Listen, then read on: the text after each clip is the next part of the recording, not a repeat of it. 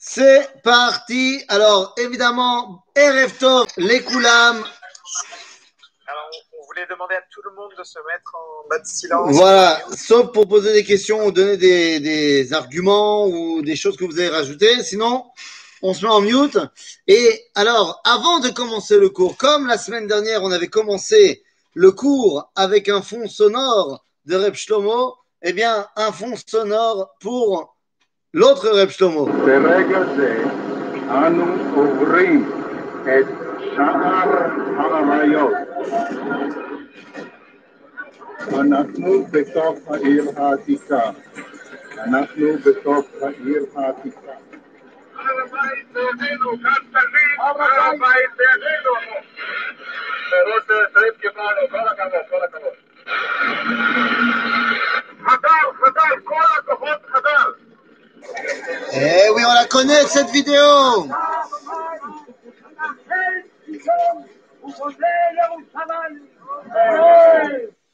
Et voilà, aujourd'hui, nous allons ouvrir notre shiur sur cette bracha extraordinaire du Rav Goren, Menachem Tzion Ubone Yerushalayim, lorsque le Rav Goren libère le mont du Temple.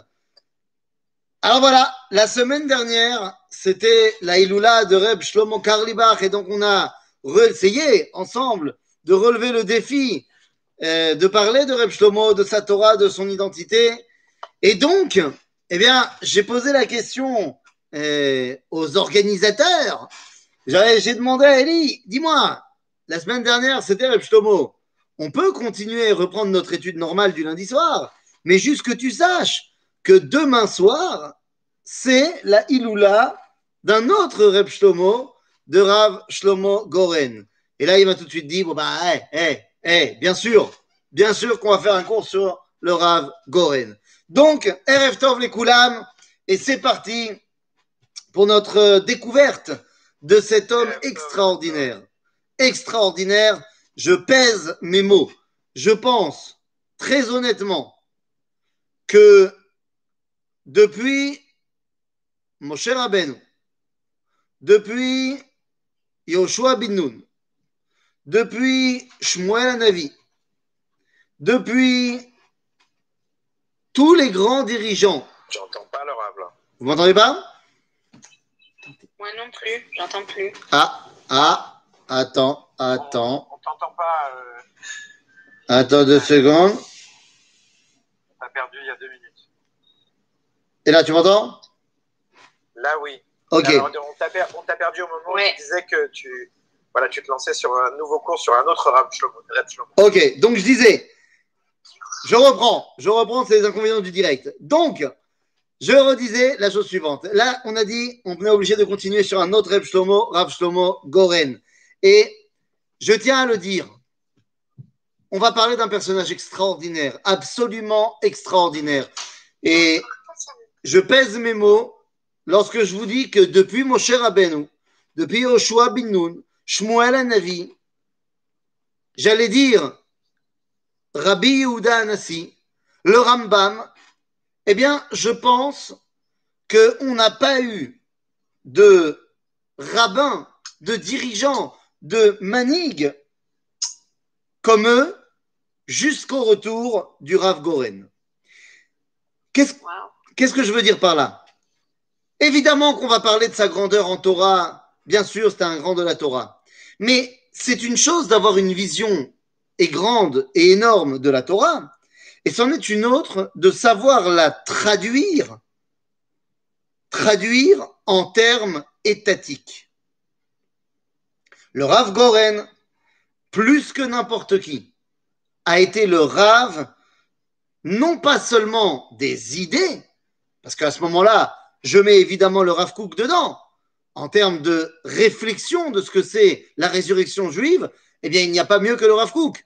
Mais en termes de concrétisation d'une Torah étatique, d'une Torah qui ramène la dimension nationale, eh bien, ça faisait, je pense, 2000 ans qu'on attendait un rabbin comme ça.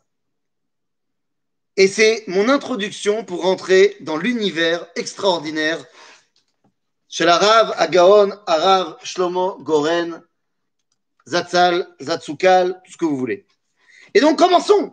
Allez, c'est parti. Rentrons en immersion avec l'univers, le monde, la Torah, l'identité du Rav Shlomo Goren. D'abord, d'abord, il s'appelle pas Goren. D'abord, à la base, il s'appelle Shlom Kele Gorenchik. Eh oui, le Rav Goren, à la base, il s'appelle pas le Rav Goren, il s'appelle, il vient de la famille Gorenchik. Gorenchik, ça veut dire petit Goren. Il vient de Pologne, il est né là-bas. Et comment vous dire, s'il était né euh, au 21e siècle, je peux t'assurer qu'il aurait vu euh, 36 euh, psychologues pour enfants et tout le monde aurait dit que cet enfant-là doit prendre de la rétaline.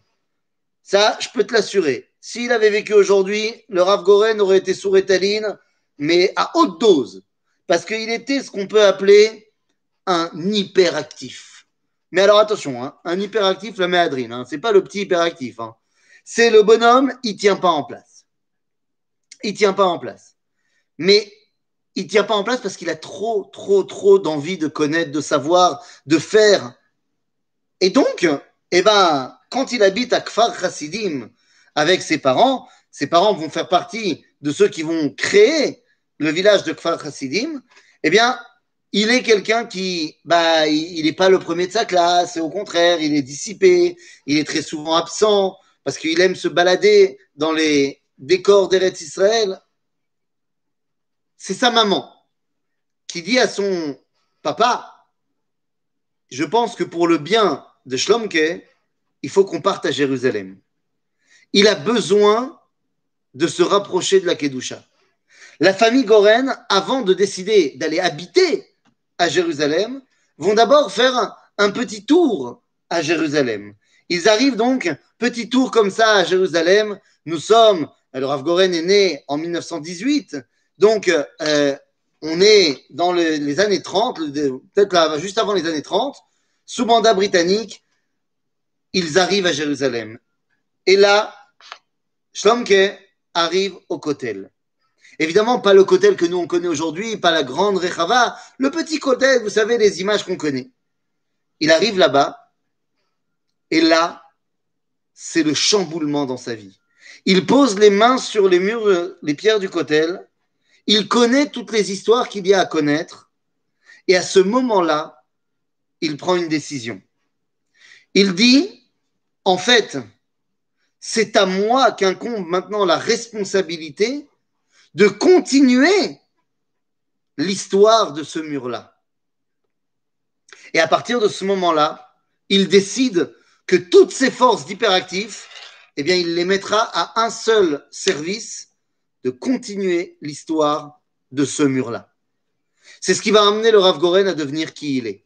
Et donc, il change euh, de Talmud Torah. Il était, imaginez-vous, imaginez-vous, ça paraît complètement incroyable. Alors que le Rav Goren est peut-être le Rav le plus sioniste de l'univers, il a commencé à Jérusalem au Talmud Torah de Neturei Karta. C'est pas mal. C'est pas mal. Tu l'as pas vu venir celui-là. Mais bon, il décide très vite, une fois qu'il a décidé de continuer à écrire l'histoire du mur, eh bien, il change et il vient au Talmud Torah de Etzraïm. Talmud Torah de Etzraïm, c'est là où il y a le chouk de Machane Yehuda aujourd'hui. Et quand on parle Talmud Torah Etzraïm, eh bien, il y a forcément un rabbin, un, un, nom qui nous vient tout de suite à l'esprit. Et effectivement, il va devenir le premier maître de Reb Shlomo Goren. Il s'appelle Reb Aryeh Levin. Il devient un des élèves de Rav Aryeh Levin. On a beaucoup parlé de Reb Aryeh ensemble. Il devient un des élèves de Reb Levin. En grandissant. Tu nous as, emmenés là-bas. Non, non, non, on a été là-bas, on a été sur place, machin. On n'avait pas parlé du Rav Goren là, à ce moment-là, mais vous comprenez dans quelle ambiance il grandit. Tout de suite, il est repéré comme étant un ilouille, comme étant un géant, un truc de ouf. Maintenant, à chaque fois qu'on va parler de toute façon, je ne sais pas si on va continuer notre série sur Gdolé Aouma, sur les grands du peuple juif, mais bon, si on parle des grands du peuple juif, à chaque fois on va te dire, celui-là, quand il était petit, c'était un énorme. D'accord? Sauf que, là en l'occurrence, il est repéré. Il est repéré par qui? Eh bien, il est repéré très rapidement par celui qui est le grand. Et oui, il est repéré très rapidement par le Rav Avraham Yitzhak Cohen Cook. Et il va devenir l'élève du Rav Cook. Il était l'élève de, l'élève de, de, Rav eh, eh, Zalman Meltzer. Et donc il, a passé chez il est passé chez des très très grands de la Torah, mais finalement, Nafsho, Kshura ben Nafsho chez la Rav Kook. Il va prendre le Rav Kook comme son maître et il va devenir son Meshamesh. Il va être tout le temps avec lui, il va l'accompagner dans tous ses déplacements officiels. Il devient le Ozer du Rav Kook. Et il racontera dans son livre euh, Be'oz ou Beta'atsumot, il raconte qu'il y a une rencontre, enfin pas une rencontre, un événement qu'il vit avec le Rav qui va lui faire prendre conscience véritablement de ce que c'est l'Ilmod Torah. Pour lui, jusqu'à présent, il doit avoir une vingtaine d'années à ce moment-là, pour lui, étudier la Torah, c'est étudier la Torah. Ça sert à apprendre comment ben, accomplir la volonté du Créateur. Mais un jour, il accompagne le Rav Kook à une rencontre très importante que doit avoir le Rav avec le euh, gouverneur britannique d'Eretz Israël, Anatsiv Briti Elion. Et donc, cette discussion que doit avoir le avec le Nativ, donc le Nativ euh, britannique, n'est pas une discussion en l'air. C'est une discussion extrêmement importante pour justement rappeler aux Anglais qu'ils sont censés nous aider à avoir un foyer national juif en terre de Palestine et ne pas tout le temps prendre le pas euh, et prendre fait et cause pour les Arabes de la région. Donc c'est une rencontre extrêmement importante au niveau diplomatique, au niveau politique. Il doit y aller, mais il va être retardé. Pourquoi va-t-il être retardé? Le Rav Goren et le Rav Kook vont être assis sur un banc, attendant la calèche qui doit les emmener chez le gouverneur anglais. Et arrive devant le Rav, devant le Rav un petit enfant qui dit au Rav Kook, en yiddish, il lui dit Est-ce que tu peux m'aider? J'arrive pas à comprendre la Sugia. Il est avec une Gemara dans la main et il n'arrive pas à comprendre sa Sugia. Et le Rav Kook s'assoit avec lui et va commencer à lui enseigner la Sugia, à lui apprendre bah, cette page de Gemara. Et à un moment donné, le Rav Goren lui dit Ça y est, la calèche arrive, il faut qu'on y aille. Et le Rav Kook ne se lève pas. Et il va rater la première calèche, ne pas monter dedans, parce qu'il va d'abord finir son étude avec ce petit enfant juif. Ils vont finalement arriver en retard d'ailleurs à la Et le Rav Goren ne comprend pas pourquoi c'est tellement important d'étudier avec un petit gosse juif? Oui, c'est très important, mais bon, de là à être en retard à cette rencontre politique fondamentale avec le gouverneur, euh, euh, euh, anglais, au début, il pensera que ça montre que le limud Torah est plus important que tout. Jusqu'à ce qu'il ose poser la question au Rav Kook, qui lui dira Tu n'as pas compris. Ce n'est que grâce au limoud que j'ai fait avec ce petit enfant. C'est-à-dire que j'ai pu, moi, me recentrer sur qui j'étais vraiment, à savoir un juif qui veut comprendre la volonté de Dieu. Ce n'est que grâce à cela que je peux maintenant vraiment aller à la rencontre avec le gouverneur britannique. Car je viens au nom de 3000 ans d'histoire d'Israël. Et j'avais donc besoin de me le rappeler. Cette page de Talmud avec ce petit enfant juif m'a rappelé qui j'étais, au cas où je l'avais oublié. Et donc maintenant, fort de cette connaissance, je peux aller vers le destin politique du peuple juif. Le Rav Goren dira que cette rencontre lui a changé sa vie et sa façon de comprendre l'étude de la Torah. On étudie la Torah pourquoi? Ben Pour une raison. Veit gadilti, comme disait le prophète Yecheskel, Veit gadilti, veit kadishti, leine amim rabim. Je vais me dévoiler, me grandir et me sanctifier au nom, aux yeux des nations. Le Rav Goren va prendre ça avec lui toute sa vie. Toute sa Torah sera Veit gadilti, veit kadishti, leine amim rabim. Comment? Eh bien, tout simplement en ramenant la grandeur au peuple d'Israël. Alors, quand on a compris cela, bien les amis, j'ai envie de te dire, maintenant, le Rav Goren peut prendre une place active dans, bah, dans ce qui se passe euh, en Israël. Il va recevoir la smicha la rabbanout, la, son ordonnance rabbinique, de les mains, de les mains, ça se dit pas, merci, des mains du Rav Kook. Il est un des rares qui va recevoir la smicha la rabbanout du Rav Kook lui-même. Et lorsqu'il devient rabbin, eh bien, il va être mis devant un fait accompli. On va lui imposer, alors qu'il n'a que 30 ans, on va lui imposer de prendre sur lui un tafkid. Lui, il pensait devenir rabbin d'une communauté, d'une synagogue, je ne sais pas. On va lui imposer de devenir pastam rabbin. Mais on va faire de lui, de fait, on va dire de facto, parce que, bah, la situation l'exige, eh bien, on va lui demander, lorsqu'il a 30 ans, en 1948, de devenir le rabbin de Tzahal, le rabbin de Tzva à Agana, l'Israël. Ça n'existait pas un rabbin de Tzahal, ça n'existait pas la rabbanout à Tzvaït, eh, ça n'existait pas l'aumônerie militaire en Israël. Il y avait le Hetzel, le Lechi, la Agana, il n'y avait pas de Rab Tzvaï. Et là, c'est le grand rabbin d'Israël, le Rav Yitzhak Alevi Herzog, qui va lui ordonner de devenir le rabbin de l'armée fraîchement créée. Ok, j'ai pas le choix, j'ai pas le choix, va très bien. Sauf que ce qu'on a oublié de dire, eh bien, c'est que avant de prendre ce tafkid-là, il fait quoi pendant le début de la guerre d'indépendance? Et il fait quoi pendant les différentes attaques qu'il y a avant la guerre d'indépendance? Pendant le réveil arabe, les pogroms, d'abord, en 29, il est encore tout petit, mais dans les pogroms de 1936, eh bien, il commence à prendre les armes.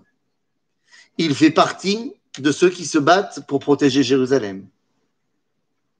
Lorsque 1948, la guerre éclate, en 47, et qu'il est nommé Rav Tzvei Arashi, eh bien, très rapidement, alors que le soir, il est sur les différents postes de surveillance avec son arme à aider à être un soldat, la journée, il s'occupe de essayer de régler les problèmes, on va dire, juifs aux juifs des différents soldats.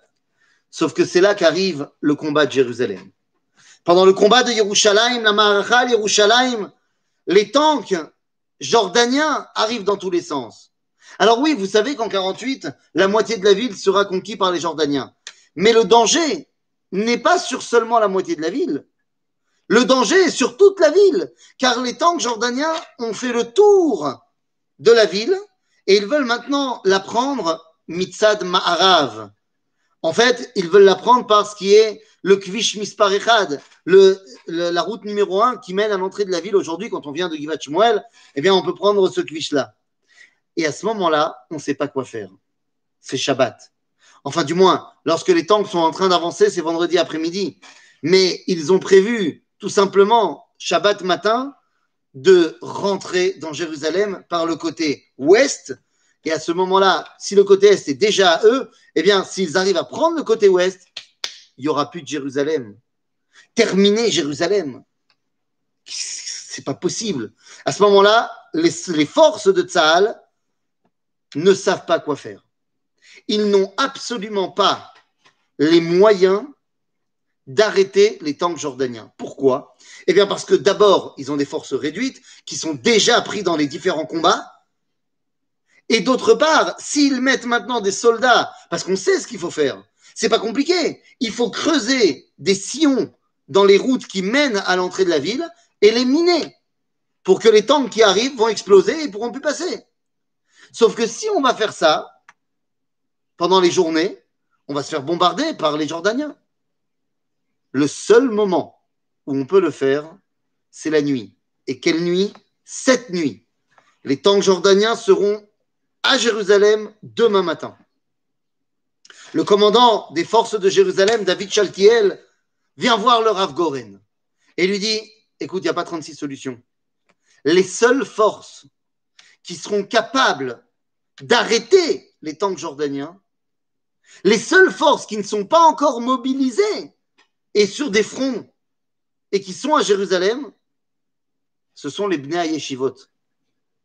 Ce sont les étudiants des Yeshivot du Yishuv, mais attendez, les étudiants d'Yeshivot, ils sont pas à l'armée, ils sont contre. Nachon. Et le, David Chaltiel dit au Rav Goren, mais toi, tu es un rabbin. Toi, tu es un rabbin, va leur parler. Va leur parler en tant que rabbin. Et dis-leur qu'ils n'ont pas le choix, qu'ils doivent venir nous aider. le Rav Goren n'a pas hésité une seconde. Il va aller voir tous les rabbinim de Meacharim. Toutes les yeshivot. On est vendredi soir. C'est Shabbos. Et je le dis volontairement en, en accent ashkenaz. Parce qu'ils sont tous ashkenaz là-bas. Ils sont tous en train de faire des tiges racidiques. Il passe de yeshiva en yeshiva. Et il va réussir à convaincre tous les rachés yeshivot de Meacharim que c'est nefesh et que chayavim lechalel et Shabbat et qu'il faut aller creuser les sillons et miner les différentes zones. Il va réussir à convaincre tous les rachés yeshivot et il n'y aura pas un seul barou yeshiva qui ne va pas aller participer. Ils vont creuser les sillons, ils vont miner les sillons creusés et le lendemain, au petit matin, le Rav Goren va monter sur un des tatspiotes à l'entrée de la ville et il va voir un spectacle extraordinaire. Tous les tanks jordaniens sont soit explosés, retournés, détruits, soit bloqués par ceux qui ont été détruits. L'avancée de la Jordanie vers le côté ouest de Jérusalem a été bloquée grâce aux Bnei Yeshivot qui ont été mobilisés par le Rav Goren. Jérusalem est toujours là. Certes, on a perdu la partie est de la ville, mais il y aura une Jérusalem juive à la naissance de l'État d'Israël, et c'est grâce au Rav Goren. Une fois que cette situation se termine, une fois que la guerre d'indépendance est terminée, eh bien, il y a un nouveau problème qui règne au sein de l'armée d'Israël. C'est quoi ce nouveau problème qui, règne au sein de l'armée d'Israël? Eh bien, il est très simple. Le problème, il est que de plus en plus, il y a des tensions, des tensions terribles entre la majorité non religieuse et les minorités de soldats religieuses. Ils ne s'entendent plus. À ce moment-là, il y a une yeshivat memshala. David Ben Gurion demande de faire une yeshivat memshala. Une session extraordinaire. Il faut décider de qu'est-ce qu'on va faire. Et il y a une proposition. Une proposition qui est faite par les rachés à Tzava et qui est entérinée d'ores et déjà par la majorité des membres du gouvernement. La proposition est simple. Mais faisons deux unités. Puisque ça crée des tensions, arrêtons les tensions.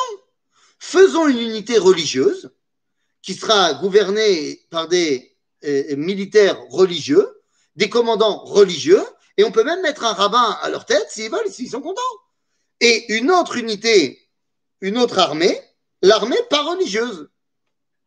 Ils s'entraîneront pareil, il n'y a pas de problème, et quand arrivera le moment de grands combats, eh ben, on enverra ceux-là là-bas, ceux-là là-bas, et voilà. Alors que tout le monde dans le gouvernement est pour, ça a l'air d'être un bon compromis. Les religieux sont pour, ils sont très contents, ils vont pouvoir continuer. Je parle évidemment des religieux du Mizrahi, tout ça, des gens qui sont euh, dans cette optique de, servir dans l'armée et tout ça.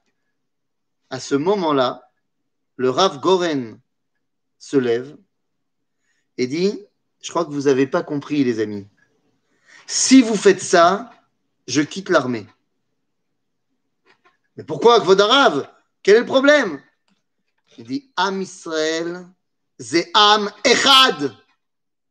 Donc, le peuple juif qui est un peuple, il a une seule armée. Il est hors de question qu'il y ait une armée de religieux et une armée de pas religieux. Et Ben Gurion se tourne et lui dit Alors qu'est-ce que tu proposes?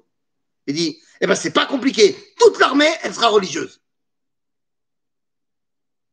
Et là, tout le monde qui commence à regarder, euh, tout le monde se tourne vers Ben Gurion. Et il dit Qu'est-ce que tu veux dire par là? Il dit tu as très bien compris. Toute l'armée, elle devrait être religieuse. Toute l'armée, elle fera Shabbat. Toute l'armée, elle mangera cachère. Là, les mecs, ils sont euh, OK, non, ça ne va pas être possible. Et il n'attend pas que quelqu'un reprenne la parole et il continue et il regarde Ben Gurion droit dans les yeux et lui dit Ata ta Shabbat kede leakim et Medina, atzava l'otechalel Shabbat. Il a dit Toi, tu n'as pas transgressé Shabbat pour déclarer l'indépendance de l'État d'Israël. Vous connaissez toute l'histoire qu'il l'a fait juste avant Shabbat, le vendredi après-midi. Il dit, si toi, tu n'as pas transgressé Shabbat pour faire l'État d'Israël, l'armée d'Israël ne transgressera pas Shabbat. Et Ben Gurion, il dit, très bien, ben explique-moi comment on va faire. Amène-moi un protocole clair pour comment on va faire. Ben, le lendemain matin, il y avait le protocole sur le bureau de Ben Gurion, et depuis, nous avons une seule armée, Baruch Hashem. Vous comprenez un petit peu quelle est l'ambiance dans lequel, ben, dans lequel est le Rav Goren. Et c'est donc tout à fait naturellement qu'en 1967, alors qu'il est toujours le grand rabbin de Tzahal, eh bien en 1967 arrive le moment, arrive la consécration, arrive le moment dont il a toute sa vie. On a parlé tout à l'heure que le Rav Goren avait une vision de Torah qui est une vision étatique. Étatique, ça veut dire qu'on veut ramener le peuple d'Israël à sa dimension nationale, à tous les niveaux. Une armée solide, forte et unie. Mais pour lui, la dimension de cette résurrection étatique passe également par la Torah. Il veut recréer le Sanhedrin. Il veut recréer le Sanhedrin. D'ailleurs, c'est la raison pour laquelle, eh bien, il change le nom de famille de sa famille de Gorenchik, petit Goren, en Goren tout court. Goren, c'est quoi? Goren, c'est un endroit en cercle dans lequel on va, euh, on, va presser les olives. Mais Goren, c'est aussi la façon dont est assis le Sanhedrin, Bechatsi Goren. En d'autres termes, le Rav Goren, même jusqu'à son nom, il a une vision étatique. En 1967, arrive le moment où le Rav Goren devient le plus grand acteur de l'histoire de la libération d'Israël. Je ne vais pas encore parler de Harabait Beadenu, on va le garder pour la fin celui-là, c'est le kiff. Mais le lendemain de la libération de Jérusalem, qu'est-ce qui se passe? On connaît tous, voilà, j'ai mis la scène, on a entendu cette, voilà, ce film extraordinaire, ces 50 secondes de Harabait Beadenu et le Rav Goren qui fait la bracha, et j'y reviendrai à la fin de notre étude. Mais qu'est-ce qui se passe le lendemain? Qu'est-ce qui se passe la nuit même? La nuit après le chauffard tant attendu. Le Rav Goren est déjà à Kever Rachel. Il a libéré le, le, tombeau de Rachel. Il est donc dans le Goucher de Sion et il passe la nuit là-bas. Demain, qu'est-ce qui est prévu demain? Tu sais ce qui est prévu demain? Ben, Je vais te dire. Demain, c'est prévu que Tsahal arrive à Hebron. À j'étais aujourd'hui à Hebron. Là, j'en viens. Ah non, mais complètement, mais son portrait dans la maison, mais obligé. Je te dis, aujourd'hui, j'étais à Hebron. Haine, haine, cette ville, cette ville, c'est tellement. Bono Shelolam, on a une chance incroyable. Alors, ceux qui habitent à Givat Shmuel, vous avez une chance aussi. Mais Elmalasot, tu me feras pas dire, on a une chance incroyable d'habiter à Jérusalem, ceux qui habitent à Jérusalem. C'est évident. Mais qu'est-ce que tu veux que je te dise? Quand j'arrive à Hebron, à chaque fois, ça me fait ça. T'es chez papy et mamie, quoi. T'as vraiment l'impression que t'es chez papy et mamie? Je sais pas, tu te sens bien. Tu te sens bien, c'est c'est chez toi, quoi. C'est chez toi. Mais c'est pas chez toi, genre chez toi. Moi, je vais te dire, c'est quoi, je te le dis. Je suis, et au dire de ma femme, beaucoup trop euh, euh, maniaque du rangement et du, de l'ordre dans ma maison.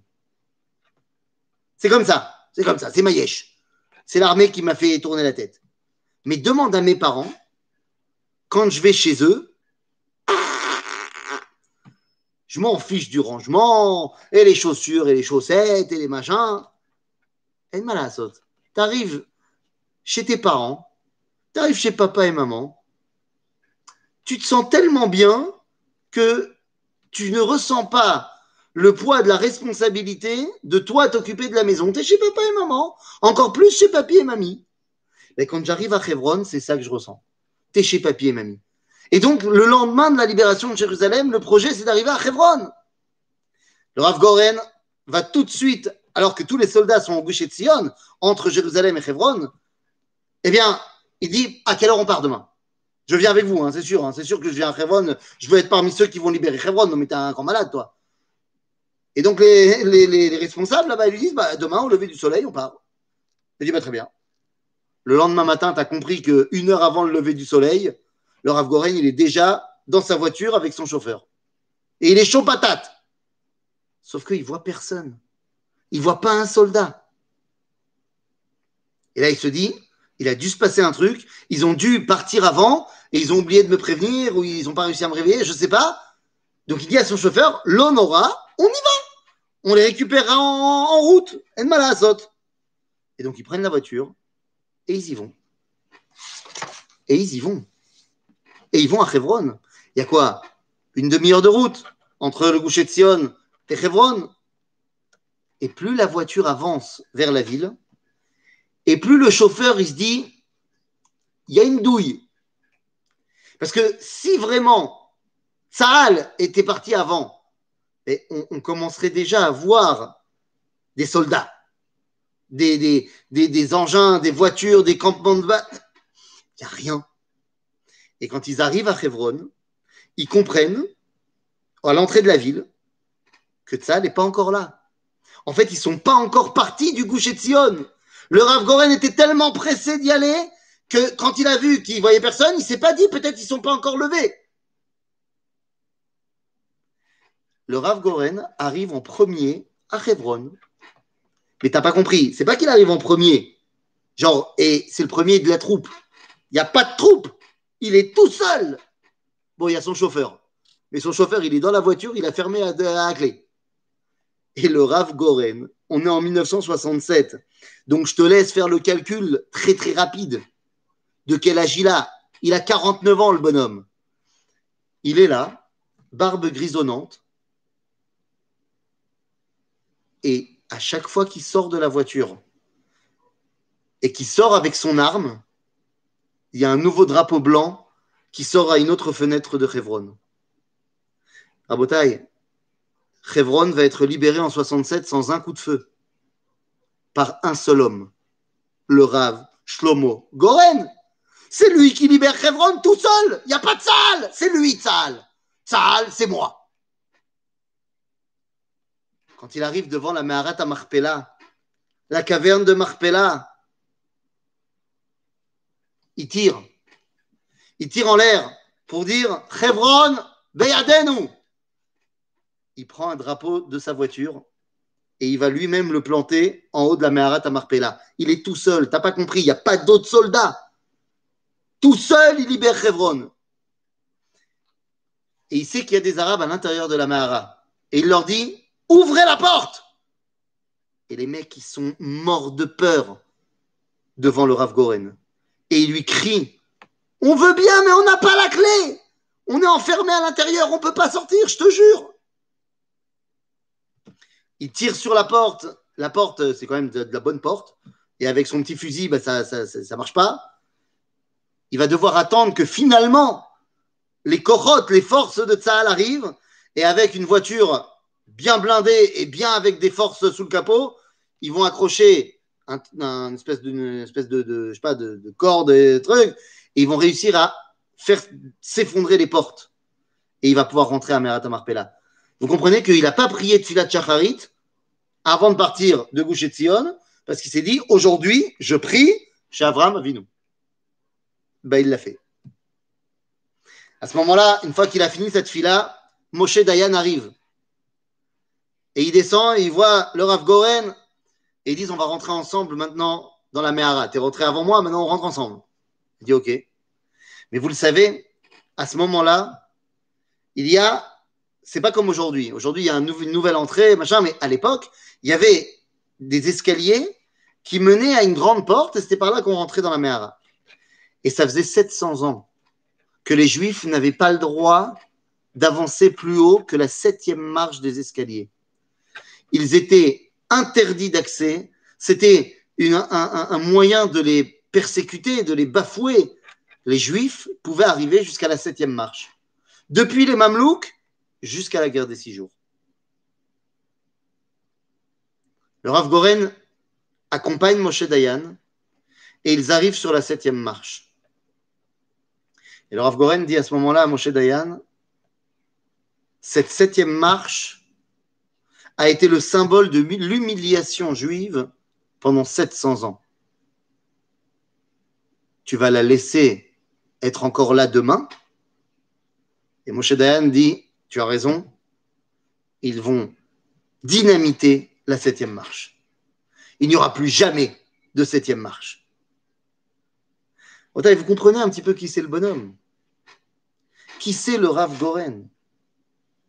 Évidemment, en tant que Rav Arashi, en tant que Rav, c'est pas encore Rav Arashi, mais en tant que grand rabbin de Tzahal, il va faire face également à des questions de halacha absolument incroyables.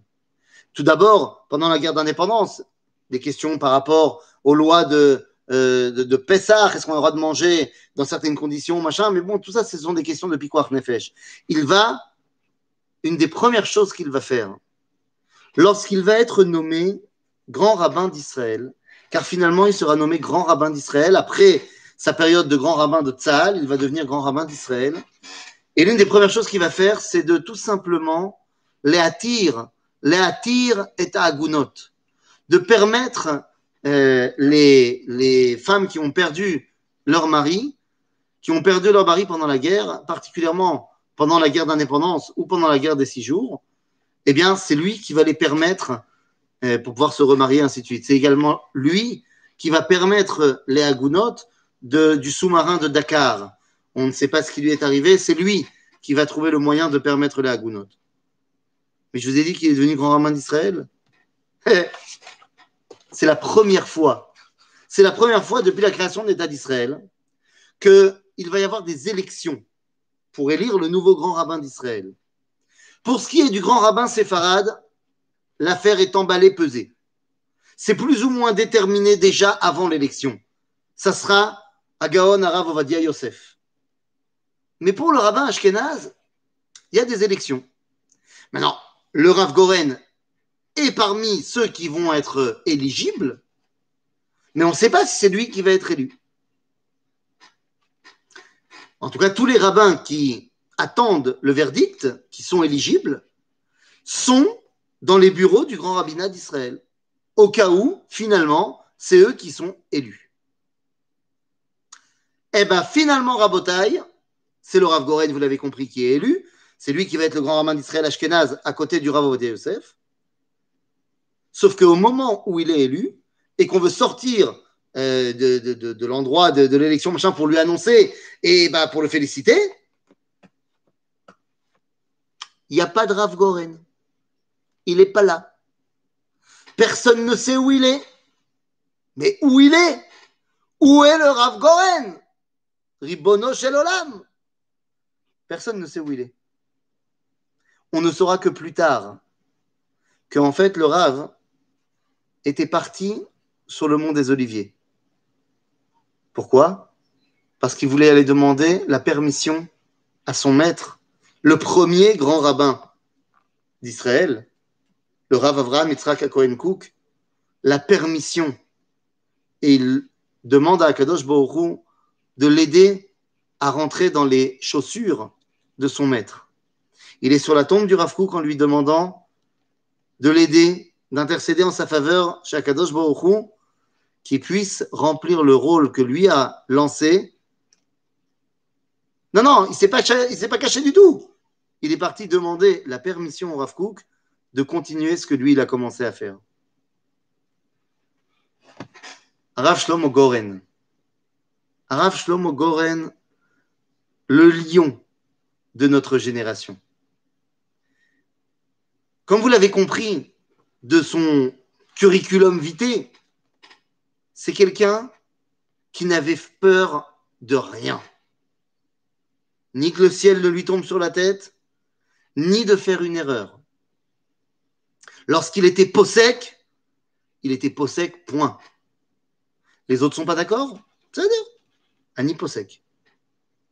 Il a été un des plus grands décisionnaires de notre génération. D'abord, il faut que vous compreniez que c'est un bonhomme quand même qui va écrire près de 20 livres. Mais pas du, petit livre. Hein. Par exemple, il va écrire des commentaires et des hidushim sur le Rambam. Il va écrire un livre qui va être un commentaire comparé du Talmud Yerushalmi par rapport au Talmud Bavli du Talmud de Jérusalem par rapport au Talmud de Babylone. Ça va être quelqu'un qui va être le premier à écrire les lois de, de Tzahal, Ilchot Tsava, les lois de comment on se comporte quand on est à l'armée. C'est quelqu'un qui va écrire Torah Medina, c'est-à-dire toute sa vision étatique Alpia Torah. Mais comme je disais tout à l'heure, c'est quelqu'un qui pensait dans tous les domaines de l'État, donc il voulait créer le Sanhedrin. C'est dans cette optique-là, d'ailleurs, que dans sa jeunesse, il est parti étudier à l'université hébraïque de Jérusalem. Vous savez ce qu'il est parti étudier là-bas? Entre deux euh, entre deux rabbanoutes. Il est parti étudier là-bas la philosophie, le grec et le latin. Pourquoi? Il a dit, bah, bah, parce que on doit faire le Sanhedrin. Or, dans le Sanhedrin, ne peuvent s'asseoir que des gens qui parlent euh, les langues.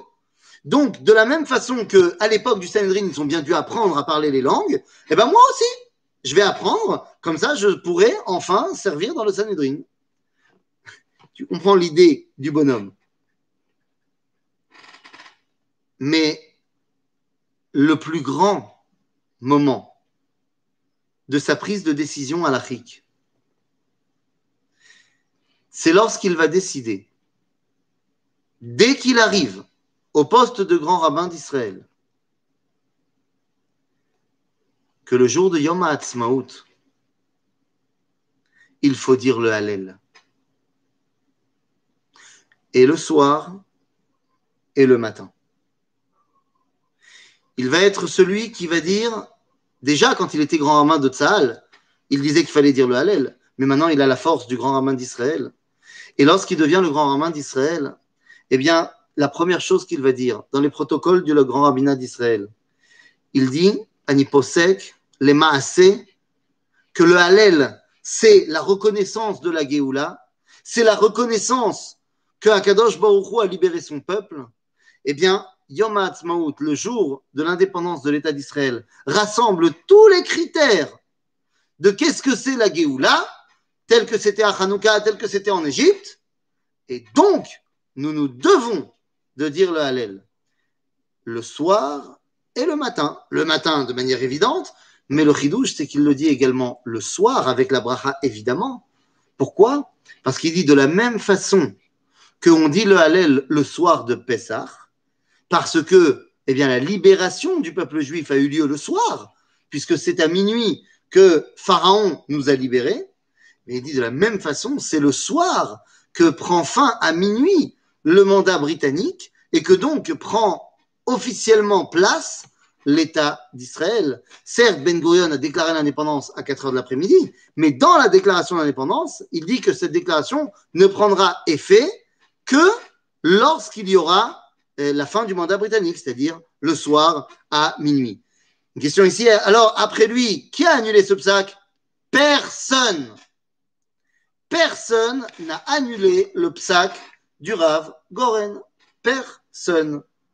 C'est-à-dire que le psaque du Rav Goren est toujours d'actualité. Ce qu'ont fait les rabbinim rachim après, parce qu'il y en a qui étaient frileux par rapport au psaque, et que de toute façon, il y en a plein qui n'aimaient pas la façon que le Rav Goren avait de décider, et puis c'est tout, ce que fait d'ailleurs un rabbin, eh bien, les protocoles du grand rabbinat d'Israël vont décréter, après le psaque du Rav Goren, que chacun fait comme il veut. C'est-à-dire que tu as un psaque du grand rabbinat d'Israël qui est tout simplement d'actualité aujourd'hui en 2020, de chaque rabbin dans chaque communauté décide de faire comme il veut au niveau du Hallel le soir de Yom HaAtzmaut. Voilà le psaque officiel actuel de la rabbanout. Donc, euh, ceux qui veulent dire le Hallel le soir euh, se fient au Rav Goren. Ceux qui veulent pas se fient à pas le Rav Goren. Aval mal à Azot, que c'est le Rav Goren qui avait raison. Ah, vous allez ici me dire, non, mais le Rav Intel et le Rav Intel et le Rav Intel et le Rav Intel. Je m'en fous du Rav Intel. Rav Goren, il a été possèque et il avait raison. Et il était possèque d'ailleurs en tant que Maradéatra, en tant que Romain d'Israël. Pourquoi Shrem n'a pas été reconquis en même temps que Révron Si, si, elle a été reconquis en même temps. C'est en même temps. Non, pas exactement le même jour. Et tout simplement parce que euh, les Kochot, ce n'étaient pas les mêmes dans l'avancée de la guerre des six jours. Eh bien, la conquête de la Samarie, c'est pas fait au même moment, c'est fait dans l'avancée vers le Golan. Donc c'est encore un, système différent. Le Rav Goren ne peut pas être et dans le sud et dans le nord au même moment. Donc, oui, la conquête de Shrem a eu lieu pendant aussi la guerre des six jours. Elle a eu lieu le deuxième jour, mais le Rav Goren ne peut pas être et à Jérusalem et à Shrem en même temps. Bekitsour, donc la grande psycha du Rav Goren, c'est de reconnaître la grandeur de notre époque et de dire Zéa Geoula. Et donc, il est évident qu'on doit euh, le reconnaître en disant le Hallel. Vous savez, le Rav Goren, j'ai dit qu'il était l'élève du Rav Kook. Euh, sa femme, sa femme a été euh, l'une de, enfin l'une, son pilier, son pilier tel qu'il le décrivait lui-même, dans une Torah vraie. C'est comme ça qu'il appelait sa femme, une Torah vraie. Sa femme, la rabbinite Tzvia, n'était autre que la fille du Rav David à la fille du Rav Anazir. Vous comprenez un petit peu l'ambiance du bonhomme. Son beau-père, c'est le Nazir. Son copain d'études, c'est le Rav Tzvi Yehudakouk. Son maître numéro un, c'est Rabbi Levin. Son maître numéro deux, c'est le Rav Kook. Bon, tu as compris un petit peu à qui on a affaire. D'ailleurs, aujourd'hui, le Rav Goren est enterré au Mont des Oliviers, à côté du Rav Kook, du Rav Anazir et du Rav Tzvi. C'est un carré comme ça de ces quatre géants-là qui sont enterrés ensemble. C'est ça le Rav Goren. Le Rav Goren, dans la fin de sa vie, son dernier grand travail, sa dernière grande passion, maintenant qu'il a rempli les autres travaux, eh bien, il comprend que c'est l'heure de s'éveiller au Beth Amikdash. Et donc, eh bien, son grand, grand, grand projet est d'étudier en profondeur le mont du Temple pour savoir exactement où était le Beth Amikdash, en faire un tracé, des dimensions claires, nettes et précises. Et c'est également lui qui va donner cette permission évidente de monter sur le mont du Temple pour conquérir Harabait et faire de cet endroit le mont du Temple qui est entre nos mains. C'est ce qui me permet de revenir la veille de la conquête de Hebron qu'on a évoquée tout à l'heure. Il y a évidemment la conquête de Jérusalem, la conquête de la vieille ville, le moment où les soldats rentrent par la porte des lions, arrivent au mont du Temple. Et on connaît tous, je le remets comme ça vite fait en fond sonore. Lorsque les soldats disent, nous passons la porte des lions, et petit à petit, les soldats arrivent dans les ruelles de Jérusalem. Et finalement, ils ne comprennent pas vraiment comment, mais ils arrivent sur le Et ils disent Harabaït À ce moment-là, à ce moment-là, le Rav Goren, je vous montre ici un dessin fantastique. Voilà, je vous montre euh, un petit dessin que vous puissiez voir, parce que je pense que le dessin est encore plus beau que, que la vérité. Le Rav Goren arrive ici, vous pouvez voir ici mon dessin. Le Rav Goren arrive au mont du Temple et ensuite il suit les soldats qui arrivent au Kotel avec un Sefer Torah dans la main et le chauffard dans l'autre main. Va sonner du chauffard, ce chauffard qui est Teka Beshofar Gadol le Cherutenu. Le Rav Goren est celui qui va sonner le chauffard de la Géoula qu'on a attendu pendant 2000 ans. Je pense que vous avez compris maintenant pourquoi Dieu a choisi que ce soit lui. Ce chauffard va retentir éternellement comme étant celui qui montre que ça y est, Am Israël est retourné non seulement sur sa terre, non seulement à retrouver son identité nationale, mais est prêt à passer à la dimension du Beth Amikdash. Alors, si je devais eh bien, conclure sur la personne incroyable que fut le Rav Shlomo Goren, j'ai appelé ce cours en disant le Rav Goren ou Shlomo le lion? Waya Gibor. Waya Gibor Gadol. Le Rav Avrum Shapira, qui va le succéder au grand rabbin d'Israël, dira de lui le Rav Goren, c'est quelqu'un qui a dans sa poche droite le Talmud de Babylone, dans sa poche gauche le Talmud de Jérusalem, mais qui a sur son cœur le lion de Judée. Le Rav Goren, c'est le lion par excellence. Le Rav Goren, c'est Gour Aryeh Yehuda. C'est la bracha que Yaakov va donner à Yehuda. C'est la bracha du Melech Israël. Je vous ai dit, le Rav Goren était une dmout rabbinite à tous les niveaux. Un personnage rabbinique et un géant de la Torah, avec des épaules, mais d'une largeur incroyable. Mais il était un homme d'État dans sa Torah. Un jour, alors qu'il est, je terminerai par là, grand rabbin d'Israël, eh bien, le Rav Goren est en visite diplomatique en Afrique. Et là-bas, en Afrique, il va faire un safari. Bon, la Malo, parmi les visites officielles, il est pris dans un safari. Si je ne me trompe pas, c'était au Kenya. Et à un moment donné, ils arrivent devant euh, l'endroit où il y a les lions. Et là, tu n'as pas compris ce qui s'est passé. Le Rav Goren, il est descendu de la voiture, il a ouvert la porte, il est descendu de la voiture, et il a commencé à s'avancer vers les lions. Mais laisse tomber que tout le monde était en stress complet. Et c'est pas une légende d'il y a mille ans. Hein. C'est une histoire que lui raconte dans son autobiographie. Il dit, je suis descendu de la voiture et j'ai été voir les lions. Lama, je voulais voir si Behemet Yeshli Yirachamaim. Pourquoi? Bah, Parce que moi, je suis un homme j'ai été créé Betselem Elohim. Et Akadosh Baruch il m'a dit que c'est à moi de dominer les animaux.